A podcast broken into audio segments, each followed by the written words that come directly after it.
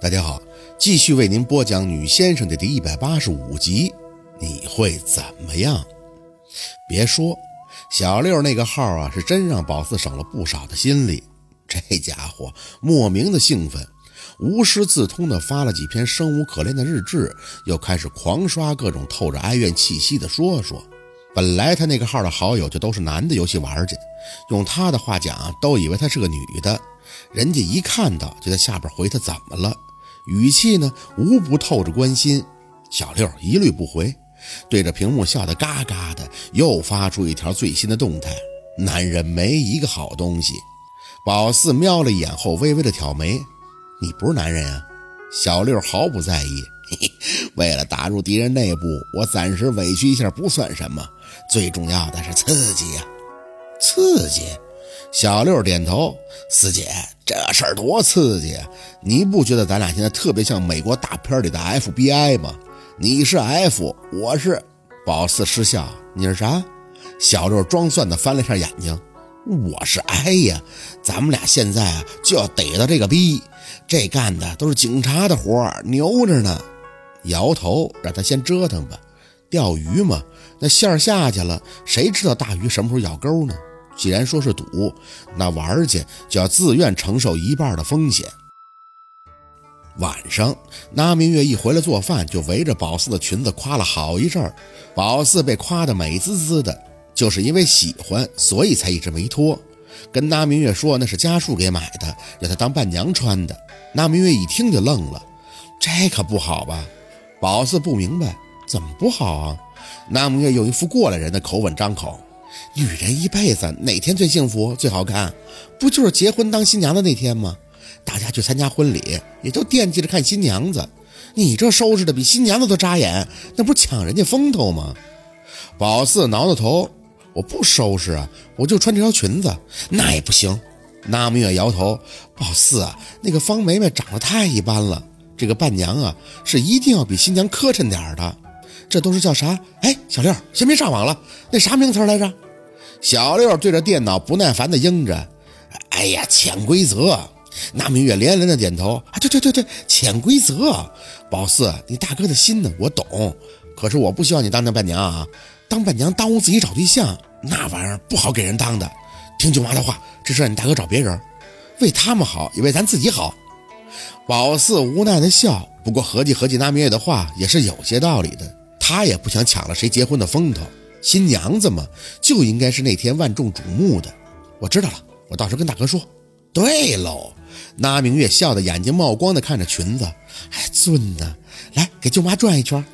你看看这城里买的裙子就是不一样啊。哎，不对，是俺们家宝四牌好。宝四哈哈的笑着，对夸奖一律都是臭不要脸的照单全收。人生闹心的事儿太多了。他是插空，能乐呵一秒赚一秒。小六的热度来得快，去得也快。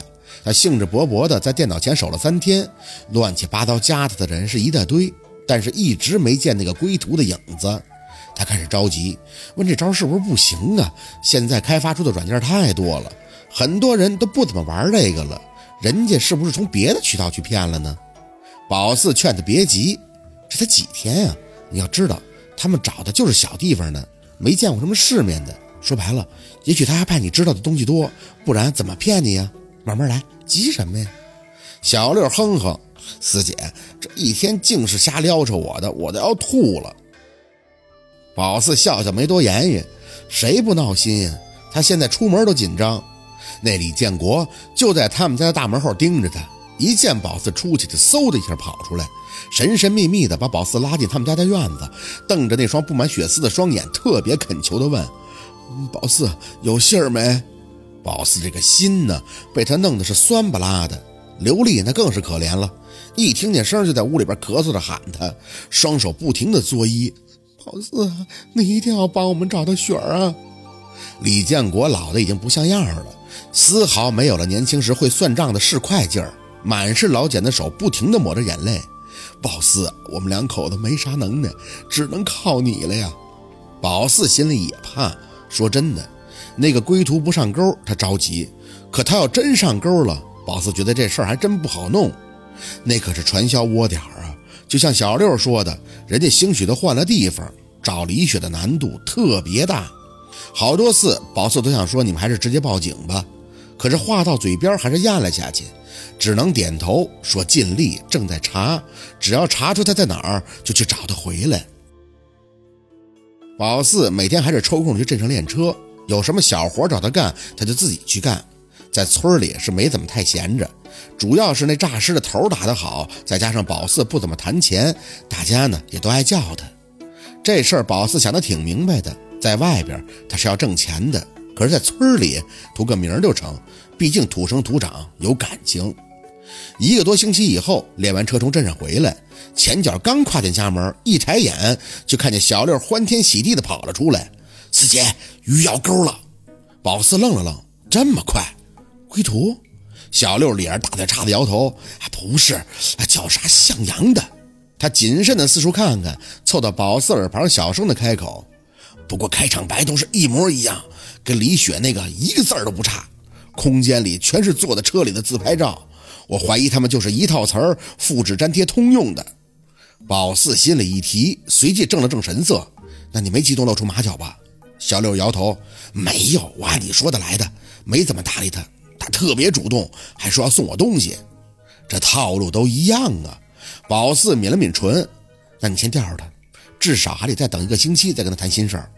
小六点头，眼底的激动就跟打了鸡血一样。放心吧，四姐，我肯定不能给你掉链子。宝四，身后的女声响起，回头不禁牵起了嘴角。大嫂，方梅梅满脸的喜气，看着宝四就笑呵呵的跑上前，拎着的袋子往他手里一塞。来，给你吃。宝四愣了一下，袋子里是很大的一盒巧克力。哟，大嫂，这是干嘛呀？我二舅妈就是开小卖店的呀。他示意宝四一定要收下，眼底甜的都能掐出水来。我问的你哥，他说你最爱吃甜的。这个巧克力二十小卖店没有卖的，我今天特意去县里给你买的，给你吃的。说着，他看了一眼站在宝四身后的小六一眼，特意的压了压声：“我谢谢你的。”明白了。看他的脸色就应该知道宝四那法子起作用了。大舅妈现在不敢为难你了吧？梅梅姐羞涩的笑，要不然她应该也不会了。我前几天就觉得不舒服，去查了一下，怀孕了。我的天哪！一听到这个，宝四都激动了。真的呀？梅梅垂着眼点头。真的，你大舅妈特别高兴，现在就等你哥回来办婚礼了。宝四原地不停地跳着脚，哎呦喂！我要当小姑了！我大哥听到这个一定高兴死了。梅梅笑得甜滋滋地看着他，先不要说出去，你大舅妈说还不到三个月呢，不好让人知道的。宝四不停的点头，啊，你放心，你放心，我肯定不说。早知道，哎呀，早知道就不教你什么招了。你肚子就是最有力的武器呀。梅梅失笑，我自己也没想到呢。那个巧克力，你跟小六吃啊！我先回去了。你大舅妈说不让我乱走，现在月份小，怕我动了胎气。哎哎，好好，快回去吧。拎着巧克力点头，看着梅梅跟小六打了声招呼，慢慢的走远了。这心里一阵阵的发颤，真好，连大哥家树都要做爸爸了。小六顺着宝四的眼神，狐疑的看着梅梅的背影。哎呦，这真是变了个人哎！四姐，你那天都跟他聊啥了？神神秘秘的。这给他出啥招了？宝四撇撇嘴，什么叫我出招啊？你没听梅梅姐说呀？她怀孕了。不过这事先别说出去啊，大舅妈太事儿了。小六看着宝四皱眉，哎，我都听见了。除了她怀孕之外，你肯定给她出招了。告诉我呗。不说，四姐你说呗，我想听真的。被他磨得不行了，进屋吃了两块巧克力以后，看着他有些无奈的张口。嗨，我就是给梅梅姐出了个主意。以后大舅妈呀，让她干啥她就干啥。在干完活以后呢，有事没事的就磨刀，一句话都不用说，问也不用答，尤其是半夜就吭哧吭哧的磨。两天大舅妈就老实了。小六惊悚不已，哎呦我天哪，四姐你果然够损的。宝四看着手里的巧克力，这哪到哪儿啊？